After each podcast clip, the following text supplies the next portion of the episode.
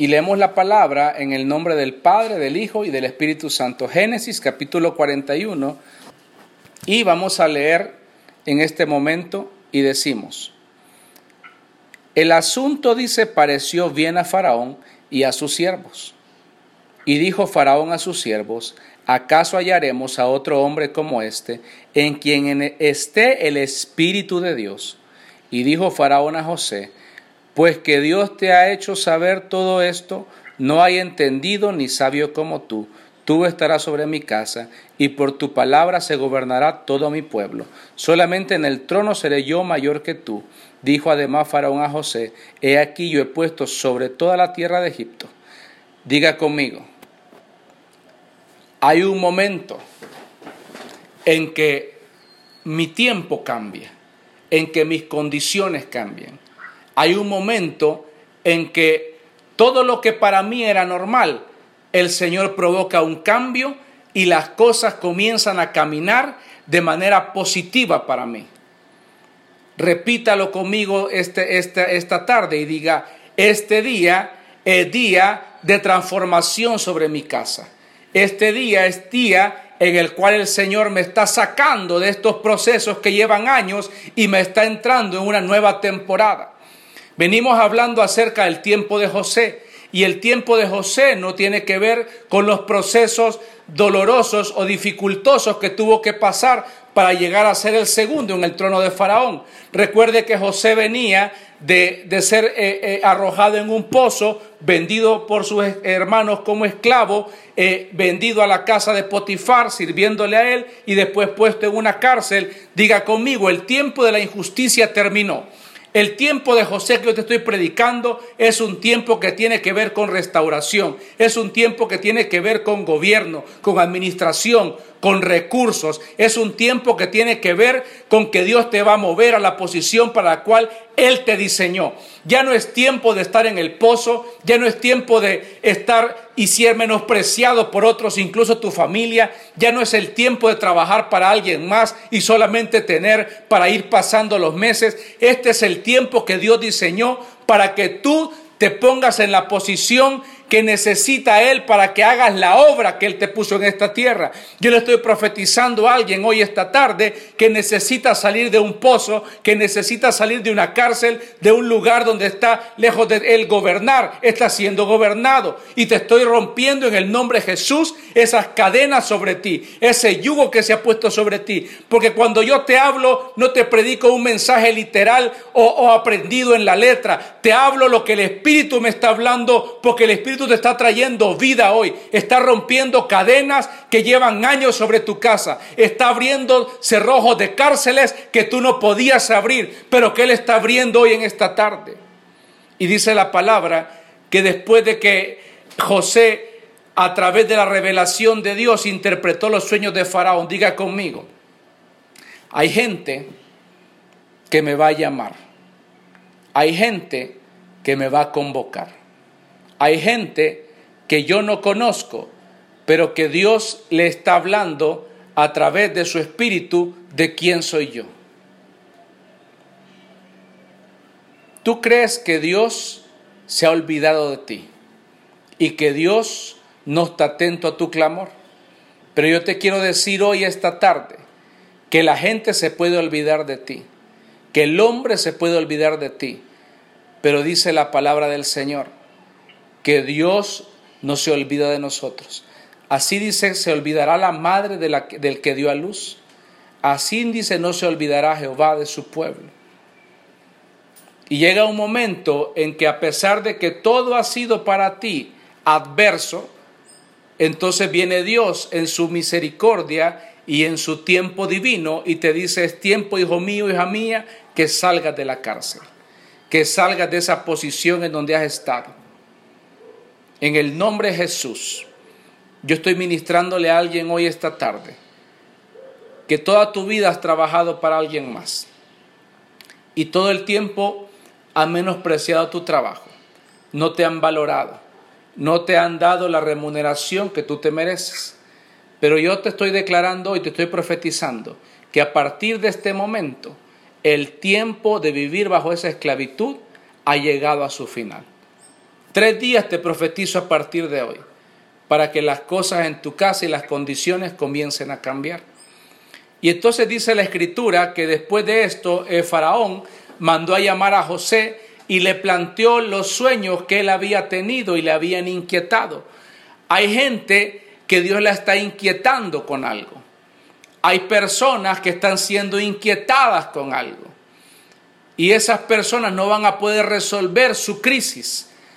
Porque como vimos eh, la semana anterior, el tiempo de José tiene que ver con asignación y tiene que ver con servir.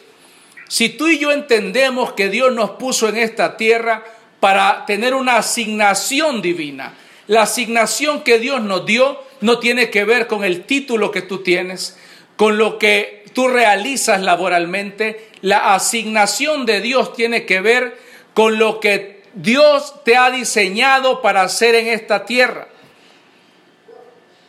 Y la asignación de Dios tiene que ver con entender que fuimos puestos en esta tierra para servir.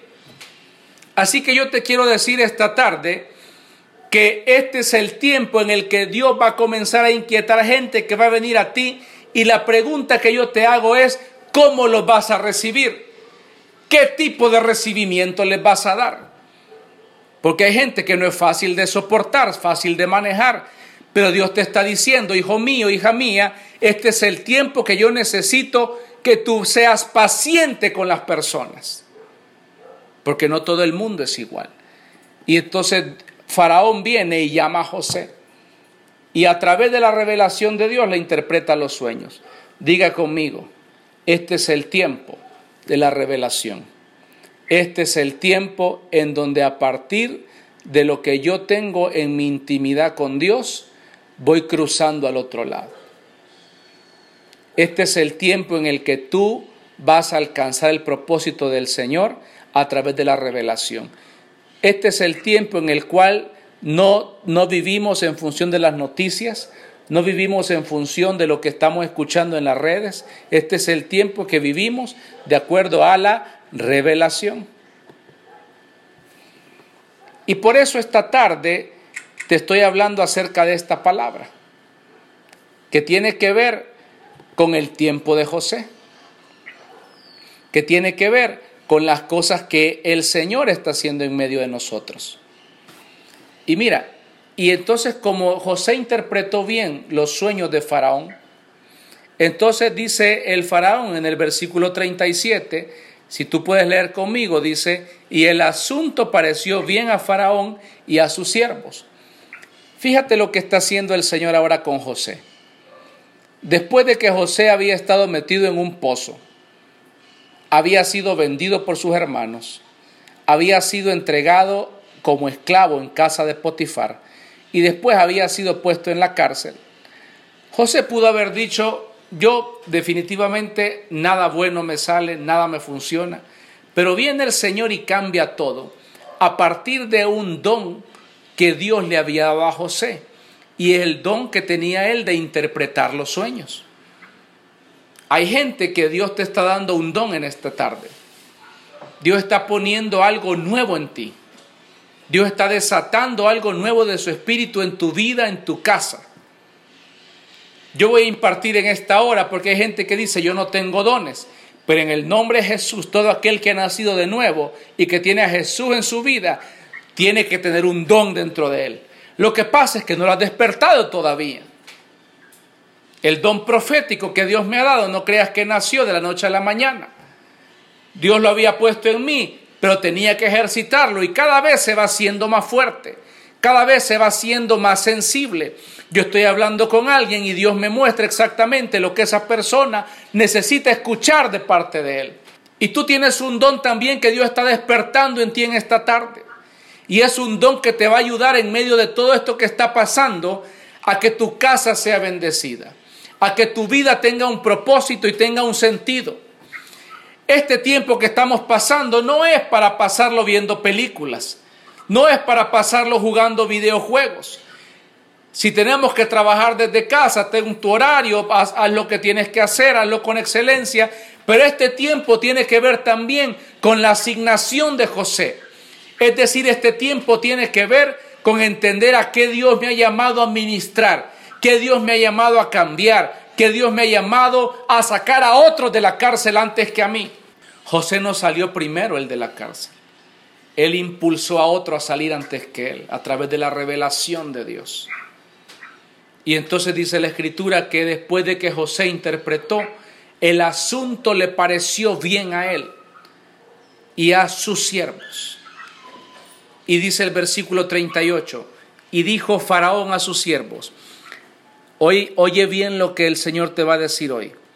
¿Acaso hallaremos a otro hombre como este en quien esté el Espíritu de Dios? Yo declaro sobre tu casa que el Espíritu de Dios está reposando sobre ti. Yo declaro sobre tu casa, hay gente que está dormida espiritualmente y que no tiene ni un atisbo de lo que significa la comunión con Dios. Pero yo declaro en esta hora, en el nombre de Jesús, que el Espíritu de Dios viene sobre ti, toca y cambia tu casa. Y la gente va a comenzar a sentir la esencia de Dios que fluye de ti. La gente va a comenzar a decir, hay algo en esta persona que es de Dios. Hay algo en esta persona que, que es del Señor. Y la gente va a comenzar a notar que la unción está contigo, que la unción está sobre ti. Porque la escritura dice en el versículo 38 que los mismos egipcios decían, ¿dónde vamos a hallar a otro hombre como este en quien esté el Espíritu de Dios? Y la gente va a comenzar a decir de ti, traigan a fulano, traigan a Mengano, necesito en mi empresa, porque Dios me ha dicho que Él tiene que estar aquí para que mi empresa crezca, para que mi empresa se levante. Tus proyectos no van a caer, tus finanzas no van a caer, tu casa siempre va a estar en pie porque el Espíritu del Señor reposa sobre ti. Yo te estoy profetizando hoy que lo que estaba seco en tu vida comienza a despertar, que lo que estaba muerto comienza a vivir. Estoy resucitando la vida de alguien hoy. Dios te está redimiendo hoy, Dios está cambiando tu casa hoy, Dios le está limpiando hoy, Dios le está sanando hoy. El poder del Señor está comenzando a fluir en medio de ti y tú estás sintiendo como tu casa está siendo cambiada. Porque lo que Dios necesita es alguien que se levante y diga, yo quiero que el Espíritu del Señor repose sobre mí. Y los egipcios sentían la presencia de Dios en José. Y el enemigo trató de tener cautivo a José por muchos años.